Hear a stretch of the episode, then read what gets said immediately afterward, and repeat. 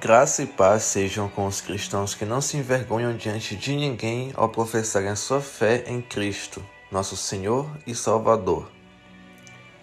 O verso-chave da mensagem de hoje está em Romanos, capítulo 1, versículo 16. Não me envergonho do evangelho, porque é o poder de Deus para a salvação de todo aquele que crê, primeiro do judeu, depois do grego.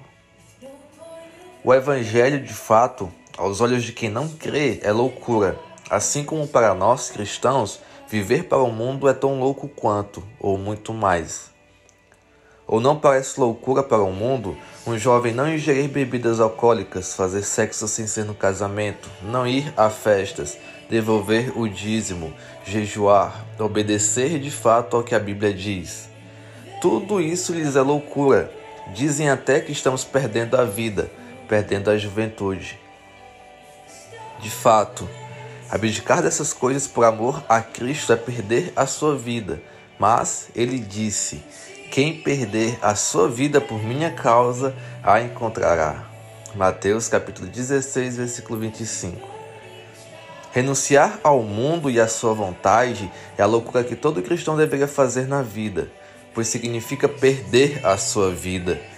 E quem perde a sua vida por Cristo, achá-la.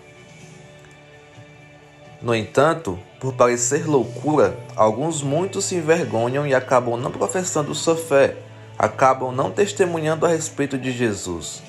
O medo da zombaria paralisa muitos. Mas deixa eu te dizer, o medo de ser zombado é maior que o seu temor a Deus. Que é o homem para que possa fazer algo essencial por ti? Não foi Deus quem te criou, quem te redimiu e te salvou? Que é o homem comparado a Deus? Com todo amor, lhes exorto a não se envergonhar do santo, de nada que vem de Deus, de nada que diga respeito à sua fé. Porque quem se envergonhar de Jesus e das suas palavras, ele se envergonhará dele quando vier em sua glória e na glória do Pai e dos santos anjos. Lucas capítulo 9, versículo 26. O poder de Deus é manifestado através do Evangelho para a salvação de todos os que crerem sejam pretos ou brancos, gordos ou magros, orientais ou ocidentais, jovens ou velhos, homens ou mulheres, ricos ou pobres. Deus não fez e não faz acepção de pessoas. Por isso, concedeu o direito à salvação a todos, manifestando seu poder através das Escrituras, através do Evangelho vivo. Por isso, a minha oração é uma súplica ao Senhor. Pai, grande eu sou, por teu amor Arranque de nós toda vergonha que possamos sentir de ti. Ensina-nos a testemunhar sobre Jesus de maneira que levem as pessoas a se aproximarem dele. Ajuda-nos, Pai, a não dar mau testemunho, nos envergonhando da nossa fé em Ti, da fé que nos salva. Quanta loucura é essa, Senhor, nos envergonharmos de quem nos salvou. A maior loucura é essa.